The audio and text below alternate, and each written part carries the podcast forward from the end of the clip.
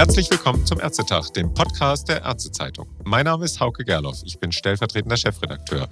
Und am Telefon begrüße ich heute Dr. Mike Müller-Glamann, Facharzt für Allgemeinmedizin in Hamburg und zweiter Vorsitzender des Hausärzteverbands in der Hansestadt. Hallo, Herr Dr. Müller-Glamann. Guten Morgen, Herr Gerloff. Herr Dr. Müller-Glamann, kurze Frage vorweg. Wie ist gerade die Lage in Ihrer Praxis? Herbststress, viele Atemwegserkrankungen, Grippeimpfungen, Corona. Stehen sich die Patienten schon die Beine in den Bauch in der Praxis oder geht's noch? Also wir haben eine unglaubliche Patientenzahl, die auf uns einströmt. Ganz unterschiedliche Gründe, viele Erkältungskrankheiten, aber auch tatsächlich schon die Problematik, dass selbst in einer Stadt wie Hamburg Hausärzte ihre Praxen aufgeben und unglaublich viele Patienten auf der Suche nach einem neuen Hausarzt sind. Also unsere Praxis brennt alle. Wir haben unglaublich viele neue Patienten und wir sind seit Corona eigentlich immer im roten Bereich. Ach komm, also es hat keinerlei Entspannung jetzt gegeben in, in diesem Herbst, obwohl jetzt keine riesen Corona-Welle gekommen ist. Im, Im Sommer war es ein bisschen ruhiger. Aber wir testen tatsächlich noch, weil wir die, die einzige Praxis ist, die diejenigen noch testet, wenn sie schon positive Schnelltests haben. Und wir haben ja. nach wie vor über 90 Prozent positive PCR-Tests. Ah ja, okay. Na denn, also man kann doch nicht von, davon sprechen, dass die, die Hausärztinnen und Hausärzte mal wieder durchatmen. Nein, davon sind wir weit entfernt. Ja. Also vielen Dank für den kurzen Lagebericht, aber der eigentliche Anlass für unser Telefonat heute liegt ja schon ein paar Tage, wenn nicht gar Wochen zurück. Das ist das GKV Finanzstabilisierungsgesetz, beziehungsweise ein Aspekt davon. Das ist die bei Ärztinnen und Ärzten so ja, ich sag mal, beliebte, in Anführungsstrichen, Streichung der Neupatientenregelung. Im Vorfeld hatten sich ja vor allem die Fachärzte auf die Barrikaden begeben, um diese Streichung zu verhindern. Das lag wohl auch daran, dass Fachärzte, die sehr häufig budgetiert sind, einen größeren Teil der 415 Millionen Euro, die auf diese Weise den Ärzten verloren gehen, das hat ja das ZI ausgerechnet, dass die einen größeren Teil verdauen müssen als Hausärzte. Die sind ja in vielen KV unbudgetiert oder nur noch kaum budgetiert für ihre Leistungen. Dr. Müller-Glamann, in Hamburg sieht das ja anders aus. Und bei Ihnen auf der Website sieht man auch als erstes den Hinweis, Lauterbach gefährdet Ihre Versorgung. Wie stark sind Hausärzte in Hamburg von der Streichung der Neupatientenregelung denn betroffen? Also wir sind würde ich sagen, genauso betroffen wie die Fachärzte in der ganzen Republik. Wir haben in Hamburg eine Auszahlungsquote bei Hausärzten von ungefähr 80 bis 85 Prozent mit äh, sinkender Tendenz. Das heißt, wir erwarten im Jahr 2023 eine Auszahlungsquote, die 80 Prozent wahrscheinlich nicht mehr erreicht. Das heißt, 20 Prozent unserer Leistungen werden eben überhaupt nicht bezahlt und sind budgetiert. Und jetzt durch diese Neupatienten oder durch den Wegfall der Neupatientenregelung steigt diese Quote nochmal um ungefähr 3,5 Prozent. Und das ist eben schon extrem schmerzhaft, wenn wir zeitgleich auch noch feststellen, dass eben diese Endbudgetierung über diese Corona-Fälle, äh, die es jetzt einem halben Jahr schon nicht mehr gibt, aber die, ja. die Auszahlungen sind ja noch nicht gekommen. Ja. Das, das sind auch nochmal vier Prozent, wo es sinkt. Die Kosten werden im nächsten Jahr unglaublich steigen. Also wir erwarten in Hamburg bei den Hausärzten wirklich einen Einbruch des Gewinns von ungefähr 20 Prozent. Und das ist schon sehr konservativ gerechnet. Okay. Haben Sie denn mal im Verband ausgerechnet, wie viel von diesen 415 Millionen Euro, von denen ja da die Rede ist, die auf das Konto der hausärztlichen Versorgung gehen? Ja, also, also das hat die KV ausgerechnet. In Hamburg sind das ungefähr 10 bis 12 Milliarden Euro im Quartal. Und Millionen, eben, Millionen. Äh, ja, Ganz so Millionen. Leider, leider nur Millionen. äh, und davon eben in Hamburg ungefähr 35 Prozent bei den Hausärzten. Das heißt so zwei bis drei Millionen Euro, die uns pro Quartal fehlen. Also immerhin so, so, ein, so ein Viertel von diesem Gesamtbetrag in Hamburg, die dann auf das Konto der Hausärzte gehen. Also das ist jetzt ein, nicht wenig. Ein Drittel ziemlich genau. Oder ein Drittel, genau. Mhm. Nun hat ja die Ampelkoalition im letzten Moment noch eine Kompensation eingebaut ins GKV-Finanzstabilisierungsgesetz. Grundpauschalen und Versichertenpauschalen wurden bei terminvermittelten Patienten erhöht und der Haushaltsvermittlungsfall abgerechnet über die GOP 03008 soll um rund 50 Prozent gesteigert werden. Für Hausärzte macht es bei Patienten, die an den Facharzt oder an die Fachärztin vermittelt werden, wahrscheinlich knapp 5 Euro mehr aus, je nach Beschluss des Bewertungsausschusses. Der steht ja noch aus. Nun hielten sich die Begeisterungsstürme bei den Hausärzten, sagen wir mal gelinde gesagt, in Grenzen. 5 Euro pro Fall, für den das in Frage kommt, ist das natürlich nicht die Welt, aber Wäre das nicht schon eine Möglichkeit, eigenen Patienten schneller ein, zu einem Termin zu verhelfen und gleichzeitig ein Stück mehr zu verdienen? Also ich glaube ja tatsächlich, also dass diese 5 äh, Euro ist schon in der äh, Konstruktion eine Frechheit. Der Facharzt äh, kriegt den gesamten vermittelten Fall extrabudgetär. Der Hausarzt kriegt nur diesen Zuschlag und der Fall ist nicht extrabudgetär. Mhm. Wenn man also denkt, das ist sektorübergreifendes Arbeiten, dann könnte man auch sagen, man versorgt einen Patienten. Dieser Patient hat jetzt ein Problem. Dafür ist er extrabudgetär, auch beim Hausarzt. Ja, das okay. nur so zum Eingang. Fünf Euro für eine Vermittlung, das ist super, wenn ich nur drei Klicks auf dem Computer machen muss. Dann funktioniert das. Das gibt es aber nicht. Gut, es sind 15 ähm, Euro insgesamt dann, ne? Also es sind ja, 5 ja, Euro, Euro mehr. mehr ne? 5 Euro mehr. Also das ist in Hamburg praktisch nicht gelebt worden. Ich glaube, insgesamt 5000 äh, Euro sind bei den Hausärzten da in einem Quartal abgerechnet worden. Also eine zu vernachlässigende Zahl im Vergleich zu den Millionen, die über die Neupatientenregelung ausbezahlt wurden. Ja, ja.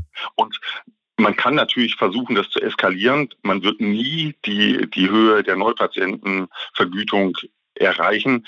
Und das ist natürlich auch, sag mal, überhaupt nicht unsere Arbeit. Also wenn ich das mit drei Klicks machen kann, ist das gut. Aber das funktioniert nicht. Ich kann es auch eigentlich nicht delegieren an MFAs. Unsere MFAs haben so viel zu tun, zum Teil mehr als die Ärzte oder es ist zu zum Teil ein größeres Problem, ausreichend MFA, Arbeitskraft in der Praxis zu haben. Die würde ich mit sowas auch nicht belästigen wollen. Da muss man sagen, also das ist eine Kompensation, die de facto nicht stattfinden wird. Ah ja, okay. Also drei Mausklicks, da kommen wir gleich nochmal zu. Aber vielleicht erst nochmal die Aufteilung dieser Geschichte. Sie haben gesagt, die Fachärzte kriegen bei einem terminvermittelten Patienten den gesamten Fall extra budgetär. Dazu kriegen sie ja dann auch noch die Grundpauschale, je nachdem, wenn es am nächsten Tag schon einen Termin gibt, sind das ja sogar 200 Prozent, also Verdreifachung der Grundpauschale. Stimmt so leider nicht. Diese 200 Prozent kriegen sie nur, wenn der Fall über die TSS vermittelt wurde nach einer SMED-Abfrage. Also ah, nach diesem so. standardisierten Verfahren, also standardisierte medizinische Ersteinschätzung Deutschland, SMED-Verfahren, was die TSS dann telefonisch durchführt. Nur wenn da rauskommt, das ist ein Fall, der innerhalb von 24 Stunden ähm, versorgt werden muss, dann kann der Hausarzt wie auch der Facharzt die 200 Prozent Zuschlag für die Grundpauschale bekommen. Das kommt nicht, aber auch nicht so hoch so häufig nicht, vor. wenn ich das an den Hausarzt oder an den Facharzt vermittle, dann nicht. Nur Nein. wenn das über die TSS nach dieser S-Mit-Abfrage funktioniert. Ach ja, und wie viel mehr Grundpauschale kriegt der Facharzt oder die Fachärztin, wenn es vom Hausarzt kommt? Oder gibt es da überhaupt keinen Zuschlag? Dann? Da ist ja die Maximalgröße 100. Da ist die Maximalgröße 100. Ah ja, das war mir noch gar nicht so klar. Ich denke, das wird auch vielleicht dem einen oder anderen der Zuhörer nicht so klar sein. Gut. Ja, also wenn alle damit rechnen, dass sie jetzt 200 Prozent kriegen, dann müssen sie einen guten Draht haben in die TSS. Ah ja, okay. Ja, gut. Äh, das ist ja durchaus manchmal auch dringlich, aber da ist dann natürlich auch dieses SMED-Verfahren vor, äh, dass wirklich nur bei den ganz dringenden Patienten diese Geschichte dann in Frage kommt, oder?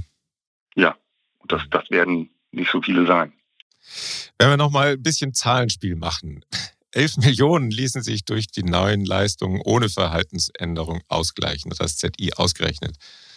Bei durchschnittlich 10 Hausarztvermittlungsfällen pro Arzt oder Ärztin wären das dann, wenn im Durchschnitt, das ist ja über ganz Deutschland, sind das pro Arzt oder Ärztin 10 Fälle im Jahr. Das waren bisher, ja gut, gut 100 Euro. Und wenn ich jetzt sagen würde, ich steigere das auf 100 Fälle, das, also um den Faktor 10, das wären dann 1500 Euro statt bisher 100 Euro durch die Erhöhung. Am Ende ist das ja doch nicht, nicht nichts, oder? Wie ist da die Lage in Hamburg? Ja, das sind 1500 Euro pro Jahr. Ja, na gut, so viel ist es nicht, das stimmt. Aber äh, und ich verliere, ähm, also bei mir in der Praxis, es ist nur eine große Praxis, ich verliere durch den Wegfall der Neupatientenregelung 30.000 Euro. Also da muss ich schon eine ganze Menge Terminvermittlungsfälle machen. Letztendlich muss ich zwei Ärzte einstellen, die die ganze Woche über Termine machen. Dann kann ich es und wenn die praktisch kein Geld bekommen, dann kann ich das damit ausgleichen. Also das ist eine Regelung, die auf dem Papier vielleicht schön aussieht, aber die die wirtschaftlichen Folgen in den Hausarztpraxen, zumindest in Hamburg, null mildert. Dann kommen wir zu den drei Mausklicks. Also ich frage mich so ein bisschen, das, was Sie jetzt gesagt haben, das ist erstmal ein Diktum, würde ich sagen. Also ganz ausgleichen kann man das auf keinen Fall. Das würde ich jetzt, das würde ich jetzt auch sofort unterschreiben, nachdem Sie das mir so beschrieben haben. Ja, Sie, Sie, Sie, brauchen ja nur ausrechnen, wenn, wenn es meinetwegen für die Hausärzte, sagen wir, zwei Millionen sind, also die, die praktisch pro Quartal verloren gehen. Jetzt ja. teilen Sie das auf 15 Euro. Ich habe leider keinen Taschenrechner hier. Dann kommen Sie auf die Anzahl der Vermittlungen. Dann nehmen Sie das mit fünf Minuten und dann werden Sie eine Summe sehen, die an Arbeitszeit nötig ist, um das zu erreichen. Und das ist, wage ich zu behaupten, monatelanges Arbeiten.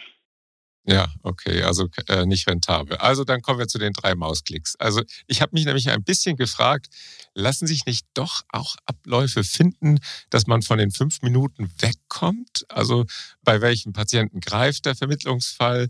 Auf welchem Weg macht die MFA den Termin fest. Solche Absprachen müssen doch eigentlich für Notfälle mit Fachkolleginnen und Kollegen ohnehin gemacht werden.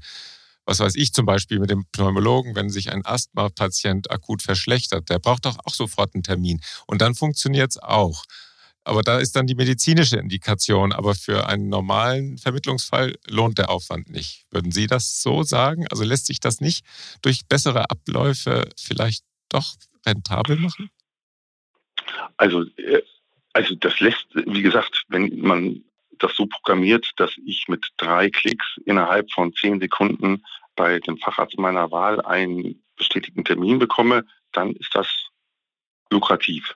Mhm. Wenn ich zum Telefon greifen muss und die Telefonleitung x-mal besetzt ist und ich da zehnmal anrufen muss und dann äh, sagt die MFA, ja, dann müssen Sie mit dem Arzt sprechen und so weiter und so fort. Dann zieht ja. sich das hin ohne Ende. Also telefonisch würde ich sagen, ist das ein No-Go.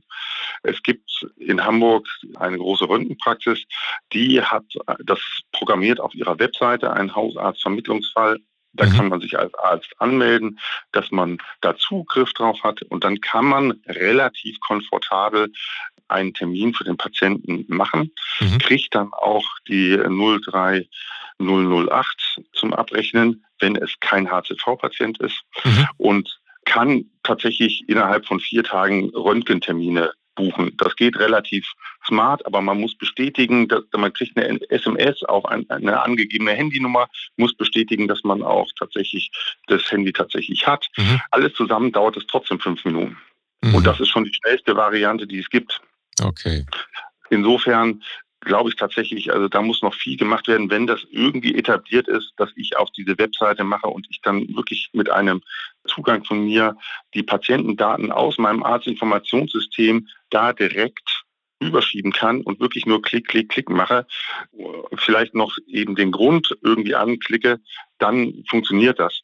Aber länger als eine Minute darf es nicht dauern. Mhm. Ähm, das heißt, es ist noch ein bisschen Arbeit für das Digitalisierungskonzept des Hausärzteverbandes. An dem sind Sie ja gerade dran, oder? Ja, der Hausärzteverband hat ein Digitalisierungskonzept. Das ist ja wäre auch was, aber das, das ist immer das Problem. Es gibt ganz viele Arztinformationssysteme, die müssten alle in die gleiche Richtung arbeiten. Die müssten alle Zugriff haben auf die, die Praxen.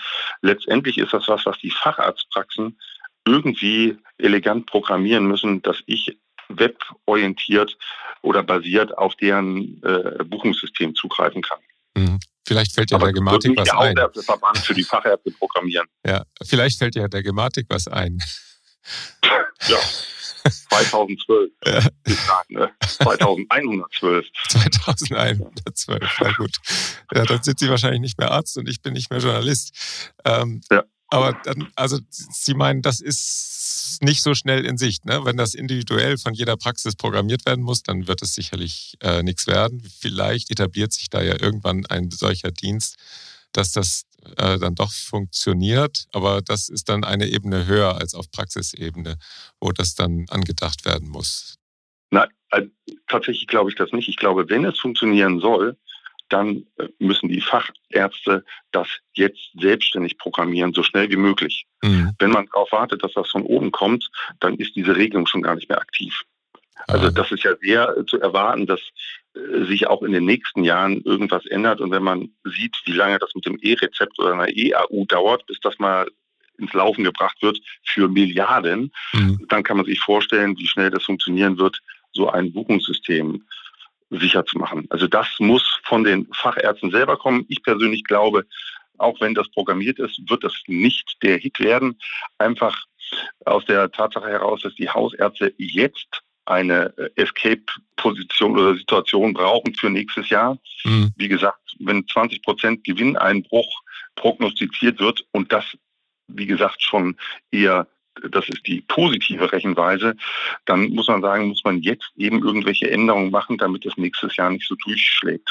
Und was ist da Ihr Plan für nächstes Jahr?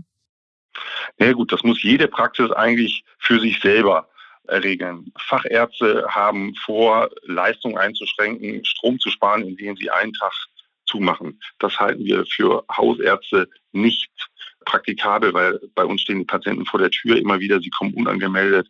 Es sind fast immer äh, gefühlte Notfälle. Also wir müssen irgendwie anders das versuchen. Es gibt Stadtteile, wo man versuchen kann, mehr individuelle Gesundheitsleistungen zu verkaufen. Es gibt äh, Möglichkeiten, die, die Patienten in die HZV einzuschreiben. Man muss für seine eigene Praxis eben ein einen Weg aus dieser Situation herausfinden. Die Vermieter und die Energieanbieter nehmen ja keine Rücksicht drauf. Die werden die größeren Rechnungen schreiben. Wir müssen irgendwie auch die Einnahmeseite für uns positiv beeinflussen. Und das kann man am leichtesten als Hausarzt über die Teilnahme an der HZV oder das Einschreiben von Patienten. Ja, in Hamburg ist da ja durchaus Potenzial nach oben, oder? Im Vergleich zu Baden-Württemberg jetzt zum Beispiel? Ja, wobei äh, die, die Anzahl der eingeschriebenen Patienten, da liegt Hamburg, glaube ich, bundesweit sogar auf Platz fünf. Aber nichtsdestotrotz, wir haben noch ordentlich Platz nach oben. Also es sind noch genügend Patienten da, die nicht eingeschrieben sind. Aha. Also da ist vielleicht ein bisschen Potenzial. Da ist dann ein höherer Fallwert und keine Budgetierung. Ja. Okay. Gut, immerhin eine eine Aussicht auf Besserung gibt es schon und Sie haben gesagt, jede Praxis hat dann natürlich ihre eigenen Strategien, sei es vielleicht auch ein bisschen mehr Privatmedizin. Auch das ist ja eine Möglichkeit. Wobei, wenn die Patienten schon Schlange stehen, dann hat man für Privatmedizin auch nicht immer Zeit. Das dürfte manchmal, für manche Praxen ist das dann schon eine Quadratur des Kreises, oder? Wie sehen Sie das?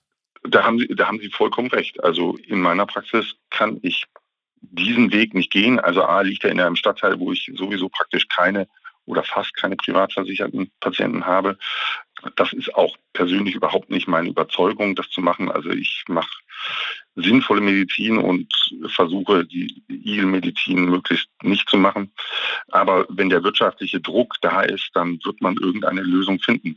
Und eigentlich hatte ja die Bundesregierung eine Lösung. Die Endbudgetierung der hausärztlichen Leistungen das wäre die Lösung gewesen. Mhm.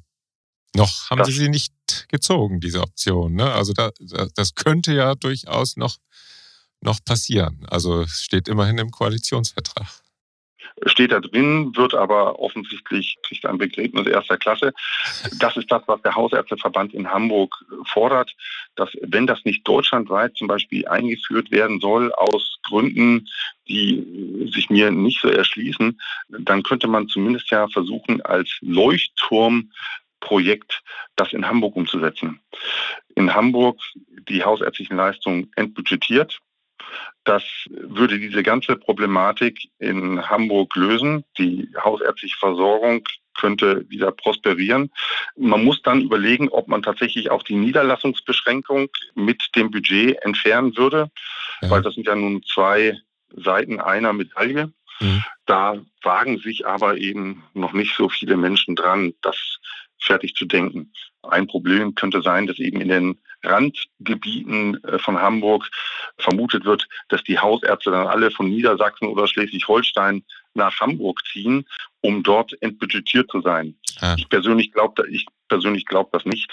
Die Lebenshaltungskosten sind hier viel höher. Mhm. In den Flächenländern Schleswig-Holstein und Niedersachsen kriegen sie nahezu jetzt schon 100 Prozent, so dass ich nicht glaube, dass alle nach Hamburg ziehen würden. Und ich halte das für eine für Hamburg sehr schnell umzusetzende Geschichte. Mhm. Aber das muss auch irgendwie in Berlin entschieden werden. Und, und die Krankenkassen müssen natürlich mitmachen. Und in der KV-Vertreterversammlung, nicht? Also da sind Sie natürlich auch dann dran. Die, äh, die würden da sofort mitmachen. Auch die Fachärzte? Also, ne, also wenn nur die, also dass die hausärztlichen Leistungen entbudgetiert werden, das ist das, was im, im Koalitionsvertrag steht. Ja. Es steht nicht ja. drin, dass die fachärztlichen Leistungen entbudgetiert nee, werden. Genau. Aber die Haus, äh, die Fachärzte sind witzigerweise äh, viel mehr dafür als andere Hausärzteverbände, ja. weil die Fachärzte natürlich vermuten, wenn ein Teil der Versorgung entbudgetiert ist, dass es ihre Chance deutlich erhöht, auch irgendwann mal entbudgetiert zu, zu werden. Mhm. Ja, gut. Die Themen werden uns, glaube ich, nicht ausgehen. Vielleicht haben wir ja mal wieder die Gelegenheit zu einem Gespräch. Vielen Dank, Herr Dr. Müller-Glamann, dass wir da über dieses Thema Patientenvermittlung, Hausarztvermittlungsfall, Neupatientenregelung, Ausgleich für den Verlust reden konnten. Ich wünsche Ihnen alles Gute. Vielen Dank für das Gespräch. Vielen Dank, Herr Gerloff. Ich bedanke mich auch bei Ihnen. Und auch vielen Dank den Zuhörerinnen und Zuhörern. Bis zum nächsten Ärztetag. Schalten Sie wieder ein. Auf Wiederhören. Tschüss. Tschüss.